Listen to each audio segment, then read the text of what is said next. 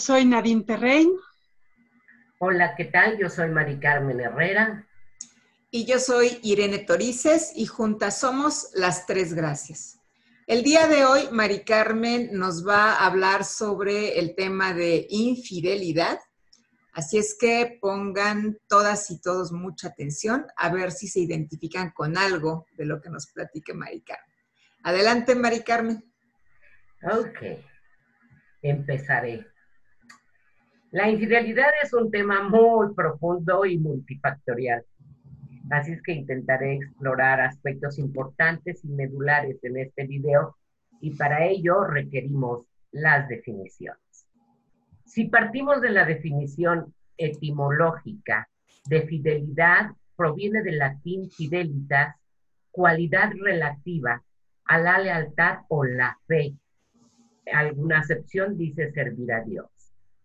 Otra sería lealtad, que proviene del latín y significa ser respetuoso de la ley, un sentimiento de respeto y fidelidad hacia una persona, compromiso, comunidad, organización o principios morales. Infidelidad del latín infidelis significa traición, o que no tiene lealtad. Podría decirse que es una fe más un ideal de, promesa si lo aplicamos a una relación de pareja, que es a la parte que yo quiero como aterrizar. Y para esto invitaré a reflexionar sobre algunas preguntas. Si quieren, me las responden después. ¿Qué acto o conducta es para ti o marca que la persona que amas te es infiel. Que piense en alguien más, que sueñe con alguien más, que se masturbe con una revista o con un video, que salude de beso a alguien más, que tenga relaciones sexuales con alguien más. Si analizamos, cada persona puede tener diferentes niveles para medir la infidelidad y entonces saber o preguntarnos cuál es o qué es traición, porque si a lo mejor pienso en otra persona y ya estoy cometiendo traición, si sueño con alguien más ya es traición. Pareciera que existe en el inconsciente colectivo la idea de fidelidad establecida y acordada. Y por ello muchas parejas no lo hablan. Y para conocer un poco de dónde viene necesito irme a la historia y la antropología.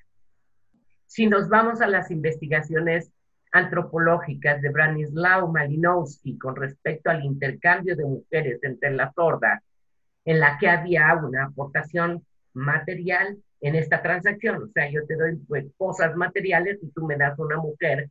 Y esto buscando eh, dentro de los grupos que, fueran, que fuesen relaciones exogámicas. En la etapa de la sorda surge el tabú de la virginidad, al surgir los excedentes para asegurar así el mayorazgo. Y más adelante en la historia podemos ver igualmente que las mujeres eran seres de intercambio a través de acuerdos económicos y políticos entre la nobleza, entre la realeza, más no así en el pueblo. Por lo que el origen del matrimonio está relacionado con aspectos políticos y económicos. ¿Ok? Actualmente el interés económico ha disminuido. Lo que mueve es básicamente necesidades afectivas. Sin embargo, la enseñanza y creencias religiosas, cuando hay por medio un matrimonio, si habla de fidelidad. Y en la Biblia podemos ver en Mateo 5, 27, 28. Señala, todo aquel que mira a una mujer deseándola, ya cometió adulterio con ella en el corazón. Lo interesante es que hay personas que se unen sin leyes humanas o religiosas, lo llaman unión libre, y sin embargo tienen como expectativa muchas veces, sin expresarlo, sino de manera implícita, el que su pareja, hombre, hablaré del hombre, sea fiel. En la mayoría de los casos es la mujer la que espera la fidelidad del otro. De pronto entre las mujeres ni se asoma que me pueda ser infiel. Se ha estudiado a las especies, a las especies animales y muy pocas, solo 5% de todas las especies existentes son parejas monogámicas, que son de por vida. Entre ellas están los cisnes, las hienas, los pingüinos, los hipocampos, delfines, castores, nutrias, lobos grises, loros y lechuzas con todo esto podemos darnos cuenta de que el matrimonio monogámico entre humanos resulta algo no natural, porque no es lo que predomina. Es por todo esto que cuando se opta por vivir en pareja, se requiere de estar consciente de que es una co-construcción de día con día, con cuidado, participación, comunicación, sobre todo desde el inicio, pues habrá que establecer un acuerdo o contrato, expresando cada persona sus expectativas y saber si el otro o la otra está dispuesta a cumplirlas. Porque muchas veces ni siquiera establezco, oye, ¿me vas a ser fiel? Oye, para ti la fidelidad, ¿estás de acuerdo con la fidelidad? Hablemos ahora de las etapas de pareja que pueden ser disparadores de relaciones extrapareja. Después de la luna de miel, porque hay deseos conscientes e inconscientes que, que, va a chocar, un ideal romántico que va a chocar con la realidad, cuando ya regresamos de la luna de miel y empezamos a vivir juntos. Por otro lado, este ideal choca con algo muy importante, que es el hedonismo o la parte efímera, en donde algunas personas perciben las relaciones como desechables. Ah, pues total, nos divorciamos y ya no hay bronca, ¿no? Cuando nace el primero o segundo hijo y se convierten en prioridad para la mujer, si es que están formando una familia. Cuando es claro que no importa lo que, lo, eh, que, haga, eh, que haga el que será infiel, el otro no corresponde a la imagen idealizada, no lo encuentra. Cuando el clima es de insatisfacción, de heridas, de desacuerdos, no discutidos ni resueltos insistir en adaptar las expectativas a la realidad, generalmente intentando cambiar al otro, no cambiando, no cambiar yo mismo, ¿no?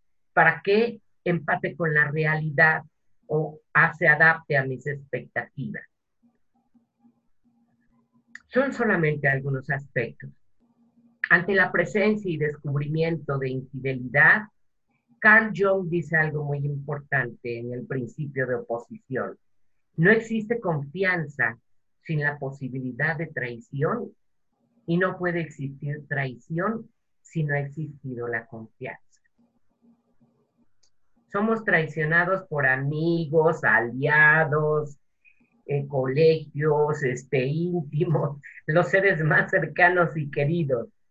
A mayor sea el amor, lealtad e involucramiento y compromiso, mayor será el sentimiento de ser traicionado.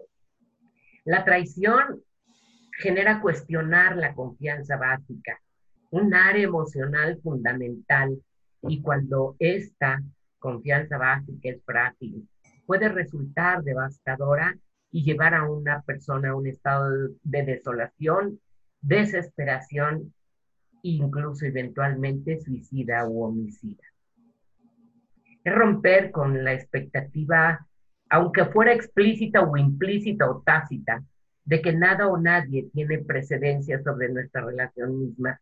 Es romper los sentimientos, el cuerpo, la sexualidad, así como la imagen idealizada, lo cual genera decepción y una rabia sorda por la terrible injusticia. Por esto mismo es necesario expresar abierta y honestamente ¿Cuáles son las expectativas de cada integrante? Llorar dice que el fin de un mal matrimonio, si hablamos de matrimonio, puede ser el principio de uno mejor. Porque ¿qué sucede cuando ya hubo una infidelidad? En el perdón y en la reparación hay cosas que la hacen más difícil, sobre todo ante la negación, porque además hay una traición más hipocresía. Y esto no sé si les pasa en consulta, pero es muy usual, ¿no? Son tus ideas. está loca, yo nunca te fui infiel. O sea, ¿para qué estás pensando? No se responsabiliza totalmente y descarga culpa en otros, ¿no? Es que tú no me hacías caso, etcétera. El perdón, el perdón requiere expiación. No admitir la culpa y buscar que se olvide conlleva, no conlleva expiación y queda latente, por lo que la confianza no se recupera. Y esto es algo peligroso en muchas parejas. Habrá que reparar juntos las heridas, rehabilitar la confianza e intimidad.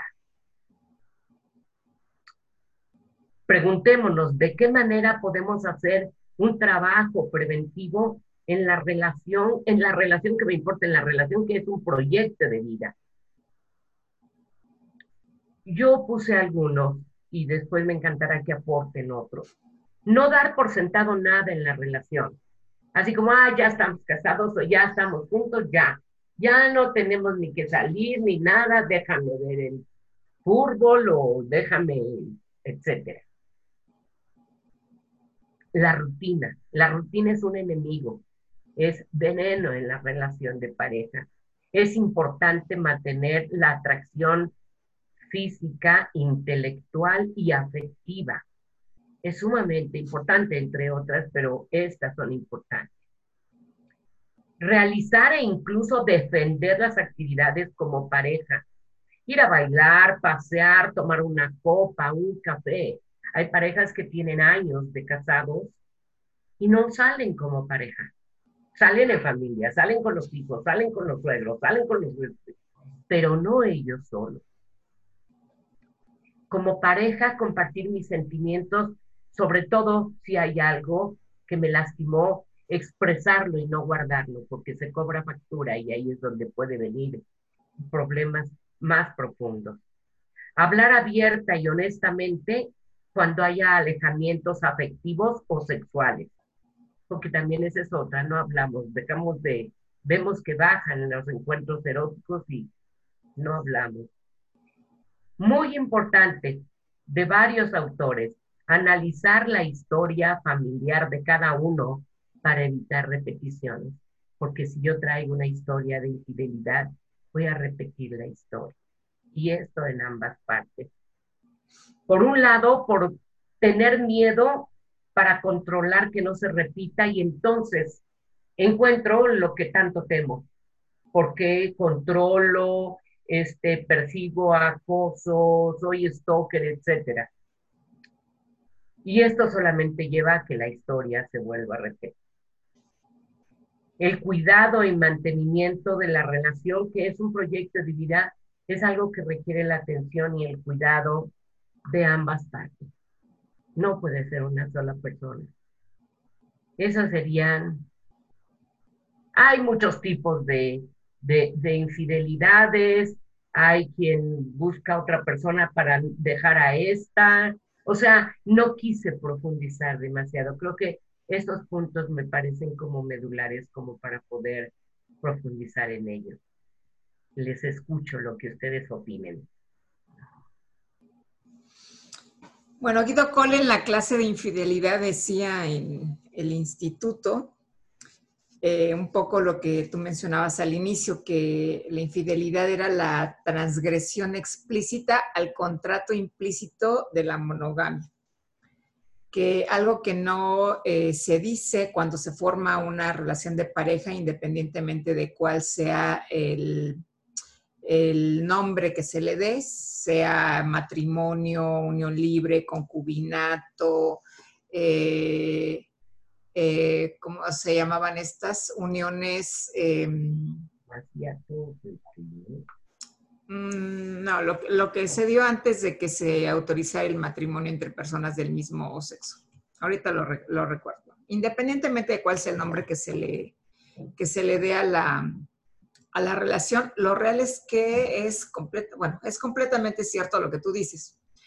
Eh, al no haber un contrato entre las parejas que se forman en donde se explicite justamente que tú vas a estar aquí única y exclusivamente para mí y yo voy a estar aquí única y exclusivamente para ti, es donde, como decimos comúnmente en México, la puerca tuerce el rabo, ya que no hay eh, eh, una expectativa o no se ponen las expectativas en un documento o en este contrato de, eh, de lo que yo necesito de ti, lo que tú necesitas de mí y en consecuencia cualquiera de, las, de los ejemplos que mencionaste a la primera pregunta, pues puede ser considerado como infidelidad.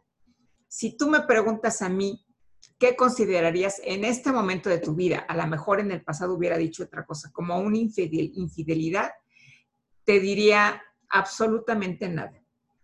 Porque el otro tiene la libertad de hacer con su cuerpo y con su vida lo que le dé la gana, siempre y cuando tenga todas las medidas de precaución para que yo no me vea afectada en mi salud física y tampoco en mi salud emocional. Y esa es una responsabilidad mía. El exigirle a la persona que utilice condón cuando yo tengo relaciones sexuales con él o con ella, el exigirle a la persona que de vez en cuando nos hagamos un estudio eh, médico para ver que ninguno de los dos tenga alguna infección sexualmente transmisible y eh, no permitir que haya estos em, juegos emocionales en donde se me eche la culpa a mí de que el otro esté transgrediendo este contrato implícito y eh, yo me crea que efectivamente soy la, la culpable o quien tiene la responsabilidad de que la otra persona me esté siendo infiel. En el pasado te hubiera contestado, que tenga relaciones sexuales con otra persona. Sin lugar a dudas, porque controlar lo que piensa, controlar lo que siente, controlar lo que dice, controlar si voltea a verle las nalgas a la chava buenísima que está pasando junto a nosotros, me parece algo imposible y desgastante, además y me parecía también en ese momento desgastante o imposible. Pero el hecho de que mantuviera una relación sexual con otra persona, eso sí me parecía la máxima de las traiciones. Porque ahora no me parece, eh, o no me parece que ninguna de estas conductas pueda tratarse infidelidad. Eh, lo que yo quizá no perdonaría es la falta de honestidad. Yo no tengo ninguna bronca con que tú te acuestes con otra persona siempre y cuando me lo digas en el momento en el que me lo dices, me parece que ya ni siquiera podría calificarse de infidelidad, porque entonces pues estamos negociando cómo se va a dar esta relación extrapareja y dentro de esta negociación, pues yo acato lo que se acuerde entre ambas partes, aunque no haya algo escrito de por medio. Ese sería mi, mi primera mirada a este tema de la infidelidad, que bueno, puede dar para mucho, como bien dijiste. Sin embargo, es como algo, una, una relación abierta. Estoy, eh, eh, eh, hay una apertura y esta exclusividad puede ser opcional o elegida, no es impuesta. Y la bronca es que aquí, que sea como impuesta, se entiende que es impuesta. Pero en una relación abierta yo puedo decidir no relacionarme con nadie más y permitir que mi pareja sí se relacione con otras personas. Okay. Yo creo que yo no lo sé, yo no lo creo yo no admitiría, no llego a tanta apertura. Creo que sería como ambos, ¿no? Lo que es parejo no es chupotudo, decían en mi pueblo. Entonces, bueno, pues también entonces podemos tener diferentes parejas, que sería la parte interesante de lo que es el poliamor. Eso sería lo interesante, abrirse y ser auténtico y honesto. Sin día, perdón. Yo coincido en muchas cosas contigo, Irene. Eh, quizás con una visión o un pensamiento que me llevó ahí, eh, o un camino que me llevó ahí un poco diferente. Eh, y creo que la fidelidad está pegada con los celos. El tema de la fidelidad es una expectativa socialmente impuesta. Así es. que no nos cuestionamos. Y entonces es tú eres todo para mí como yo quiero ser todo para ti. ¿Qué es ese todo? ¿Qué incluye ese todo? Puede incluir de, es que no quiero que voltees a ver a nadie más, hombre, mujer o quimera. Y te llevo como... Ni a tu madre, espérenme, ni a tu madre, ni a tu padre, ni a tus hermanos. solo tienes que tener ojos para mí. Todo tu mundo tiene que girar alrededor de mí. qué grado de posesividad, sí, claro. Sí, pero es que eh, de pronto esto de, es que me tienes que ser fiel y no sé qué, puede llegar a esos extremos o puede ser simplemente, ay, pues este, para mí infidelidad es que si coges con alguien, si te enamoras y chateas con esa persona, ah, pues llégale, ¿no? Va a calentarte con alguien más y vente a la cama conmigo. Hay quien puede tener esas expectativas, pero creo que, que está ahí junto con pegado con el tema de, de los celos y que los celos también nos empujan a querer que sea solo para mí, que no tengas ojos para nadie más. Y, ese tema de los celos, para mí, eh, en mi experiencia vital, fue una... Quizás ese sea un buen tema para hablar, los celos. Una pesadilla. Fue tal pesadilla que llegué a la conclusión en algún punto que jamás volvería a prometer una relación monogámica. Para evitarme el tema de los celos. ¿Tú crees que voy a coger con ese? Claro que sí, adelante, lo voy a hacer, ¿no? Tienes ganas que lo haga, voy a hacerlo. Es una promesa, ¿no? Entonces, eh, para mí es como una, una cuestión. Y evidentemente, si yo no prometo una relación monogámica, tampoco la exijo. Esa es como, como decías, Mari Carmen, esta parte de, ir con el, piso parejo.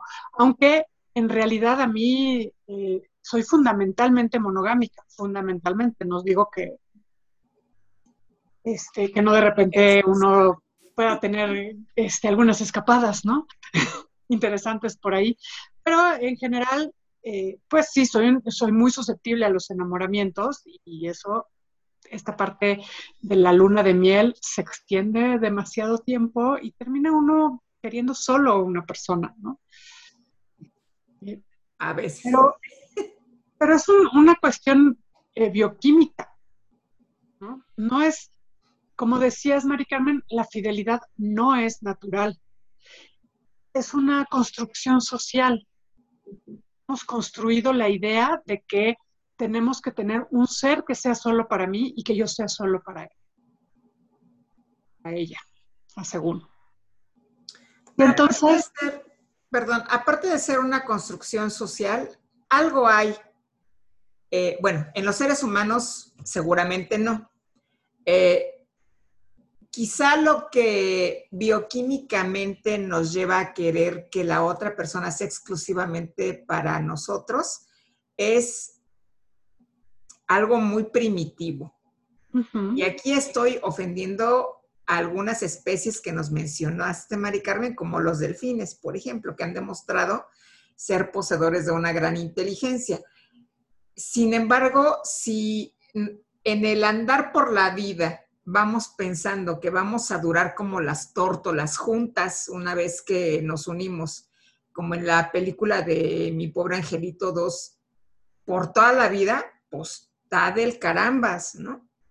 Y dejo terminar a Nadine y quisiera hacer un comentario en relación a la, al poliamor, que no estaría yo tan de acuerdo que tuviera que ver algo con la infidelidad, Marica.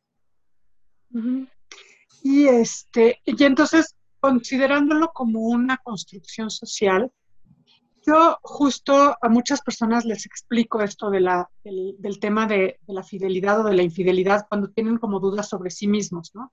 En, una pareja es diferente porque tiene que ver con acuerdos de pareja, expectativas, y eso tiene que explicitarse como el objetivo de para qué estamos juntos. Yo creo que ahí, cuando tenemos muy claro para qué estamos juntos, podemos construir qué es fidelidad y qué no lo es. Estamos juntos solo para coger, pues probablemente no tenga ganas de que cojas con nadie más. Exacto. Pero si tenemos muchas otras cosas en común o proyectos como pareja que, que nos unan, pues Ah, puedes irte a coger y, sé que vas a, seguir construyendo conmigo este proyecto de pareja, ¿no? Pero este, lo que les digo sobre la fidelidad, la fidelidad no es natural, es una construcción humana.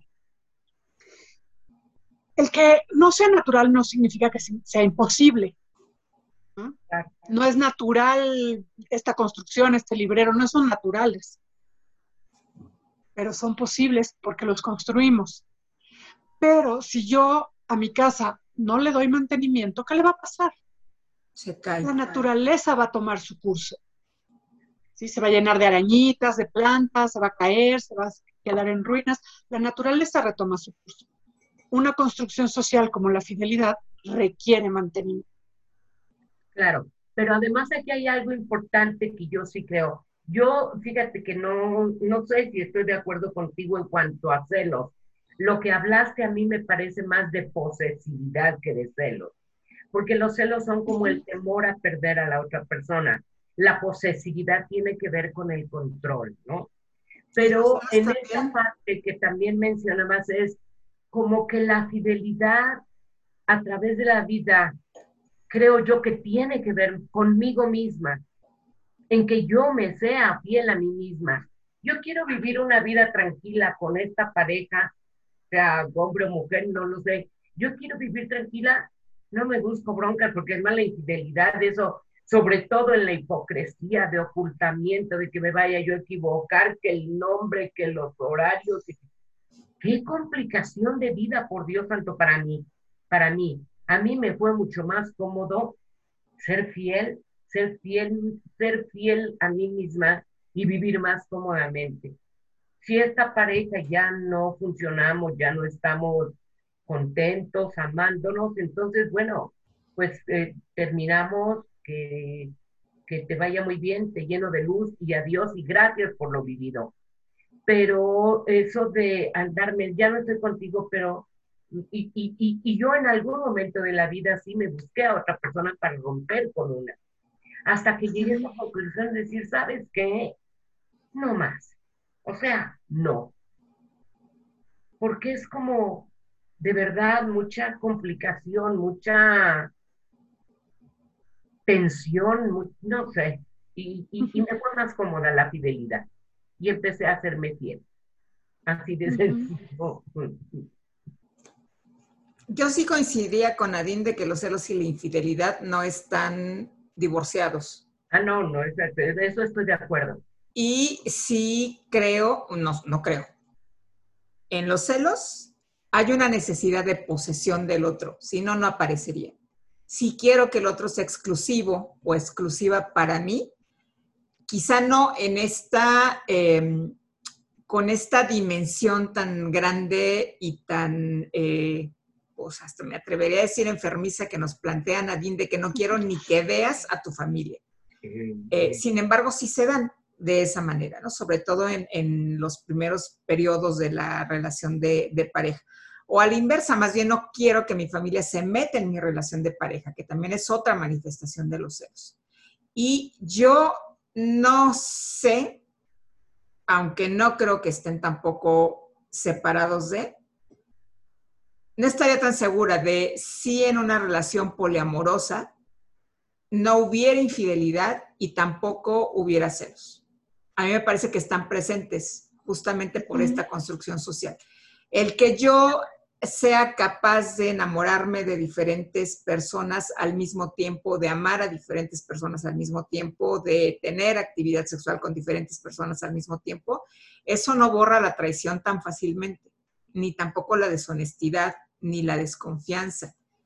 A mí, desde mi punto particular de vista, y estoy de vista y estoy hablando como Irene Torices, si no están las reglas de nueva cuenta muy claras, pienso que incluso se incrementarían estas, eh, estos malestares que se dan en una relación en donde, como tú bien dices, Mari Carmen, qué complicado. Para mí es complicado, para empezar, entender el poliamor y segundo, pensar que de veras, de veritas, no hay por ahí también esta transgresión al contrato poliamoroso, en este caso, en donde se manifiestan tanto la infidelidad como los celos. O sea, yo ese pensamiento idílico del poliamor no me lo trago todavía. Yo tampoco, no conozco tan profundamente del poliamor y yo mi visión es que yo no sé si como sociedad estemos preparados para el poliamor. Lo que considero es que por lo menos, creo yo, eso es lo que creo, es más abierto, porque desde el inicio voy a decir, mira, yo soy poliamorosa y no, no, este, no, para mí no hay una exclusividad sexual o una exclusividad de pareja.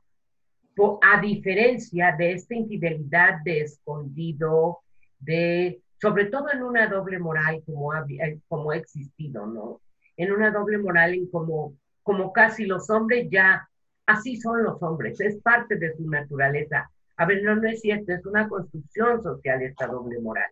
Las mujeres podemos igualmente ser infieles, pero es, eh, es como, como, como ver el costo-beneficio. ¿Qué tanto nos dañamos a, nosotros y a las personas que están conmigo o a la persona que está conmigo al, al, al, ser infiel y sobre todo en esta parte de, como decía Guido, de la vida doble, simple y doble, doble, porque hay doble, doble. Ni tú sabes que yo ando con, con él, ni él sabe que yo ando contigo. Esa sería una vida doble, doble, ¿no? Así de infidelidad. Y una vida doble simple, tú sí sabes que yo ando con él, pero él no sabe que yo estoy contigo. ¿Sí me explico? Entonces, creo que... Y a quien es infiel no le importa la otra persona. Por eso se presenta el sentimiento de traición. Por eso la desconfianza. Por eso el estás loca, lo que estás viendo no es cierto. Porque si verdaderamente a mí, como una persona infiel, me importara el otro, no me atrevería a decirle esas cosas. Entonces, lo que me importa es pasármela bien yo, lo que me importa es disfrutar de lo que esté viviendo con en la relación extrapareja o en la relación con un tercero o en la relación satélite, como le queramos nombrar en este momento.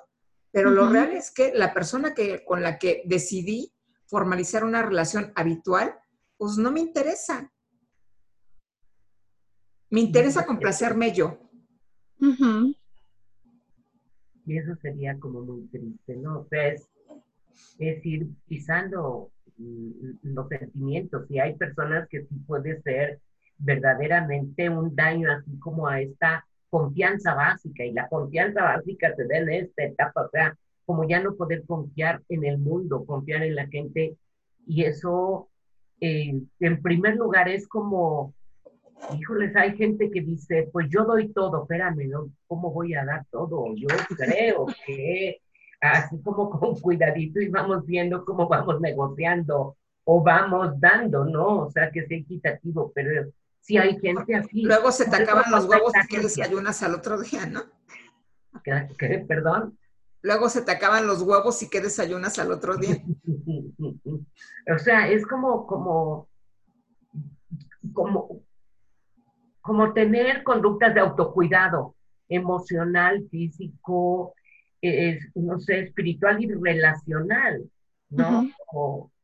Eh, pero sí, por eso es importante. Si yo, la pareja que, con la que contacto, su su padre fue infiel o su madre fue infiel y sus abuelos fueron infieles y todo, yo lo pensaría. Porque de veras la epigenética comprueba cómo se van repitiendo las historias. Ahí es como se va formando este imaginario social o este sistema de creencias. Así es como se va formando. Pues yo no me creo tanto esto de infancia es destino, ¿eh? Eh, sí, eh, me parece que independientemente de lo que haya estudiado la epigenética en relación a este y a muchos otros temas, al final hay que también confiar en que como seres humanos tenemos la posibilidad de cambiar el chip que tenemos metido con y sin terapia. Porque no necesitamos que esté alguien a nuestro lado todo el tiempo diciéndonos que tenemos que portarnos bien y que nuestra vida puede ser distinta Pepe Grillo. Algo así. Que no Pero se requiere como de mucha conciencia para eso de decir yo solo, ¿no? Yo sí creo que se requiere así como, como el simple hecho de interactuar y compartir con otras personas y escuchar me lleva a una retroalimentación y un crecimiento. Porque yo sí me puedo a lo mejor estar como en el, en el ruido o en las creencias que tengo, pero mm, no, no que infancia sea destino. Aquí es más profundo. La historia y la información epigenética sí puede ser el destino. Y si yo tengo esta historia, mejor terapia, hablemoslo, acordémoslo, leamos libros, crezcamos. Tenga o no la historia, hay que leer, hablarlo, acordarlo y todo lo demás. Yo, yo creo que esta parte que menciona Sirene, de, de alguien que le dicen, este, oye, me estás eh, poniendo el cuerno, no, estás loca, estás imaginando cosas, qué sé yo, eso, eso es sumamente violento. Tiene un nombre, de hecho, es gaslighting. O sea, tú te das cuenta de algo, la otra persona lo niega y te dice que tú estás loco. Eso es extremadamente violento y de verdad es no me importas, porque yo sé que tú tienes una expectativa de que yo sea fiel y, entiendo qué significa la fidelidad para ti y de todas maneras hago lo que yo quiero y te digo que tú estás loco. Eso sí es, es muy diferente de poder decir, a ver, yo no, o sea, no, no soy dueño de ti, tú no eres dueño de mí, cada quien tiene las experiencias que pueda necesitar en la vida, se las busca, se las procura, pero tenemos un proyecto de pareja y queremos hacer X, Y o Z. Y no, o sea, puede ser que sí o puede ser que no estés teniendo sexo con alguien más. Eso no es lo central. Lo central es que estamos en una relación, ¿no? Y creo que, que eh, la situación es esa. O sea, sí sé qué significa ser fiel para ti y decido hacerte creer que sí lo soy y no hacerlo. Esa, es la, esa es la traición y eso es eh, la deshonestidad precisamente. Claro. Cuando digo, ah, bueno, no, tenemos un acuerdo así y me pasaron, también puede pasar, o sea, no, necesariamente una infidelidad es algo que yo elijo hacer por ojete, ¿no? Ay, ahora resulta que, se resbaló, ¿no? No, a ver, no es que sea un desliz, es que a veces las experiencias vitales te van acercando a ciertas personas y hay cosas que, te suceden y que hay un momento en el que ya no las puedes detener. que es una experiencia de los tres, no de una sola persona, sino se hace una distancia en la pareja que permite una búsqueda de otras experiencias. Y si hay personas que llegan sumamente em, llenas de culpa, o sea, decepcionadas de sí mismas, porque ahí no quería hacer esto, no sé qué, no sé cuántos. Sí, o sea, sí se llegan a dar esas cosas que no son por, por molestar al otro o por maldad al otro, pero hay una intención de reparación.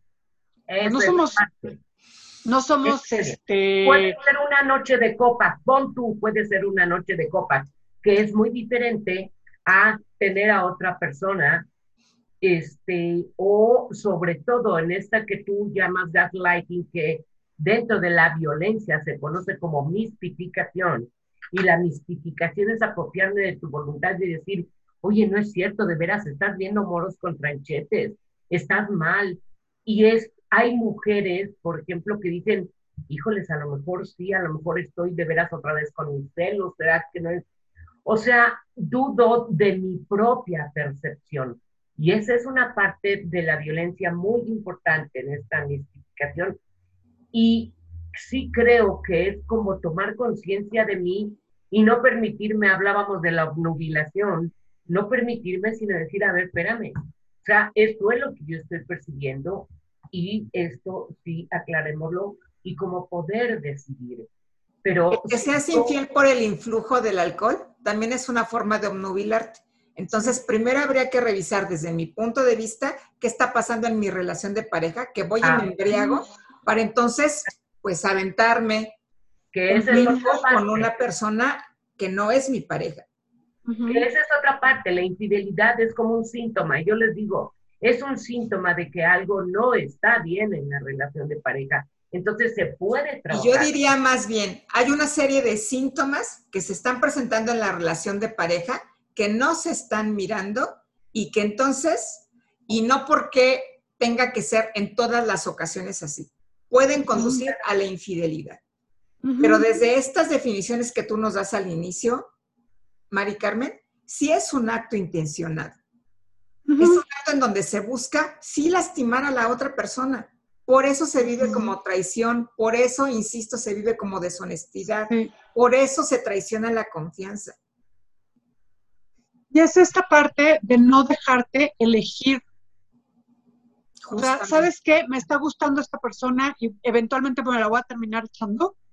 Este, pues, oye, sí, te acompaño en lo que sea. O sabes qué? No, de ninguna manera. Si tú te vas a echar a esa persona, yo no sigo contigo. Que yo pueda decidir. Eligámoslo, claro. Eso sería importante que Y que al decírtelo, si tú sigues con la otra, tú elijas si te la echas o no, ¿no?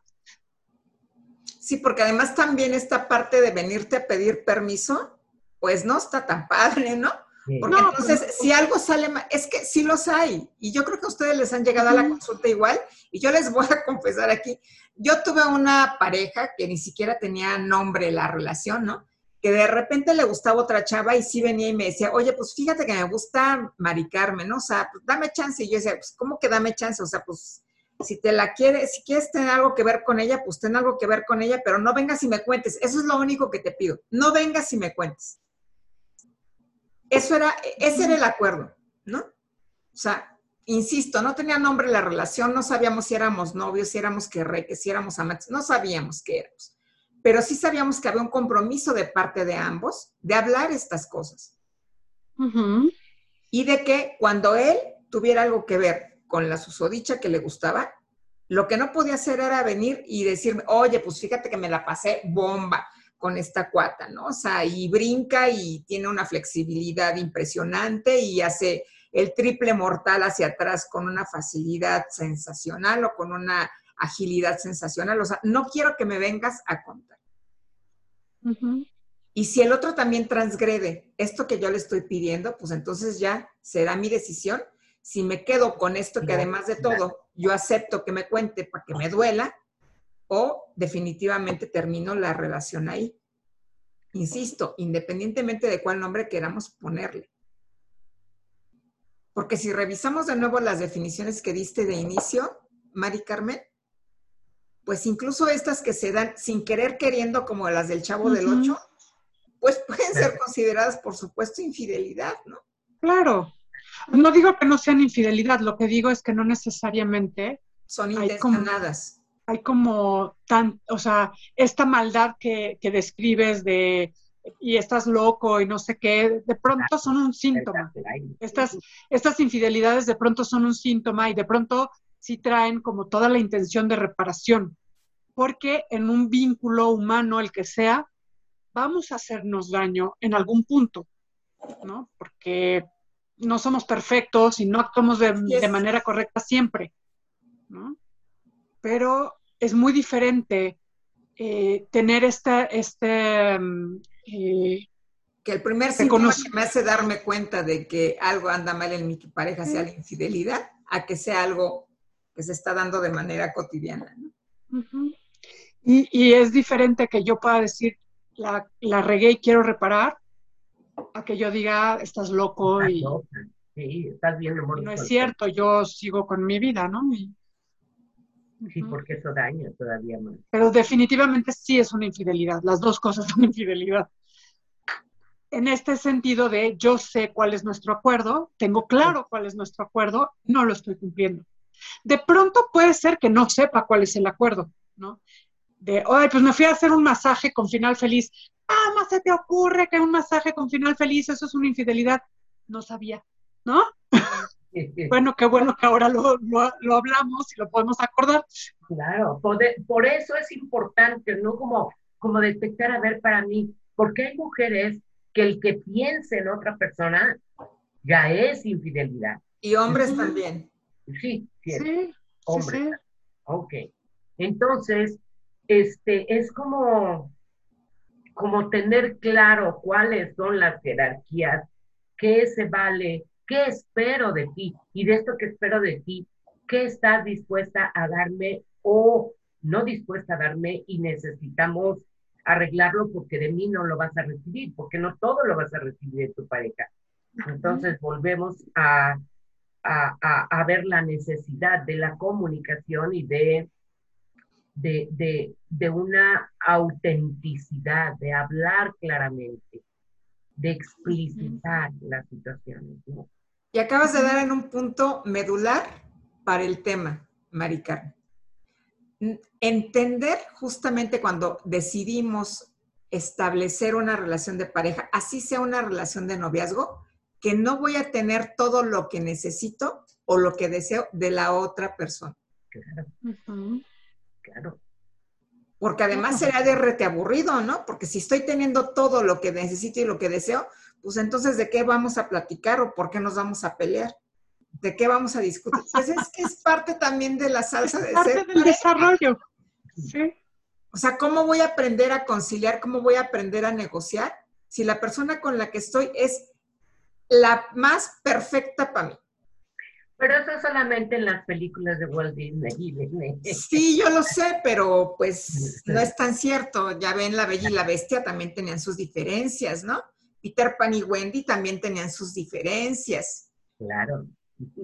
La única que creo que no, y eso porque se la pasó dormida durante 100 años, fue la Bella Durmiente. Esa no tuvo ninguna diferencia con el príncipe, porque pues estaba dormida y cuando estamos dormidas o dormidos, pues no nos damos cuenta de en qué brincos anda el otro. El otro quizá con cuántas princesas más andaría antes de acordarse que tenía que ir a despertar a la princesa al castillo. Oye, espérate tantito, porque la Bella Durmiente, Disney la, cortó cuando se despierta la princesa, pero tiene una segunda parte.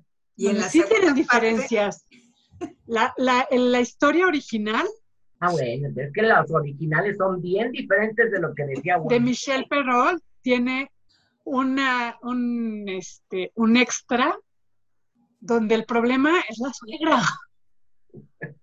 Bueno, pero ese es otro, como diría la Nana Goya, esa es otra historia que nos sí, Pero sí tienen diferencias. otro día, sí. Yo también vi la, segunda parte de, de La Bella Durmiente, pero de verdad, como dice la Nana Goya, esa es otra historia, nos dará para otra temporada. A lo mejor la otra temporada analizaremos las películas de Disney.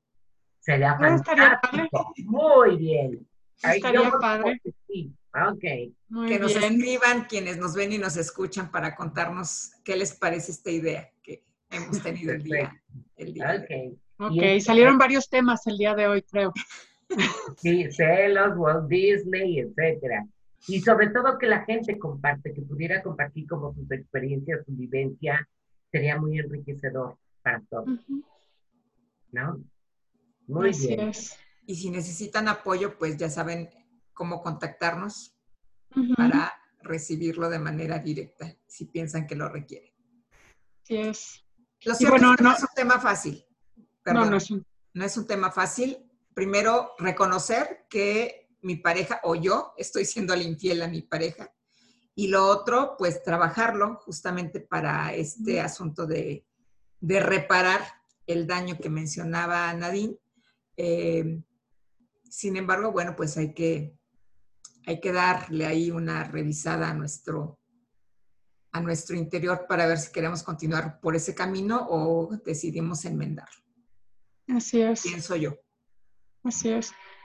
Y sí, eh, conocer o participar en una eh, infidelidad es un proceso que genera mucho dolor y que necesita sanarse de alguna manera. Sea que continúe o no la relación, es necesario sanar esa parte. Y acabas de decir otro punto medular, porque no es nada más el malo de la película, es una co-construcción de manera consciente o no consciente que se fue deteriorando la relación y que dio pauta como para que algún intruso o intrusa entraran en la relación. Y esto también es importante porque daña, daña el darme cuenta de lo que hice o no hice dentro de la relación de pareja para que se deteriorara. Este también es un punto importante. Yo diré de lo que pude o quizá no hacer. Claro. Quizás también sería interesante luego hablar de cuando eres el tercero en discordia. La tercera parte de la mesa será muy interesante. interesante. Me encantará. Ok. Muy bien. Pues este, con todos estos temas sobre la mesa, nos vamos a tres temporadas más. Tres temporadas más, nos vamos a despedir. Y este, y no, sin antes comentarles que si necesitan, si tienen este dolor y necesitan eh, ayuda, acérquense, porque si este proceso requiere eh, como echarle todos los kilos para sanarlo. Y bueno, mi, nombre es Nadine Terrein, soy psicóloga, soy psicoterapeuta y terapeuta, eh, terapeuta de parejas. Gracias, yo soy Mari Carmen Herrera, soy psicóloga y soy sexóloga. Yo soy Irene Torices, soy terapeuta ocupacional y sexóloga y juntas somos las tres gracias. Hasta la próxima. Thank you.